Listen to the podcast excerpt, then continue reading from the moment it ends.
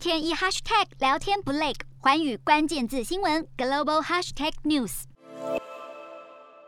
彪形大汉捉对厮杀，徒游摔跤，在马背上不只能投球射篮，甚至还能骑马执标枪。伊斯坦堡年年举办民族体育文化节，看似积极保留中亚游牧民族流传近千年的传统运动项目，却也暗自流露土耳其以突厥文化共主自居的野心。为伊朗足球员加油，球迷忘情在场边高声呐喊。他们之所以用大不里士、巴库和安卡拉三个城市当口号，正是因为分别坐落在伊朗、亚塞拜然和土耳其的这三座城市，语言来自相同的突厥语系，更都认同从匈奴帝国乃至于鄂图曼帝国时期历经长期迁徙、文化融合而来的突厥人身份。这样的共识，再加上学者倡议突厥语国家仿效欧洲共同体的统合，形成一个主权国家的联盟，进而催生突厥国家联盟。土耳其身为突厥民族的老大哥，一九九二年更带头号召哈萨克和吉尔吉斯等国家首度召开突厥语国家元首峰会。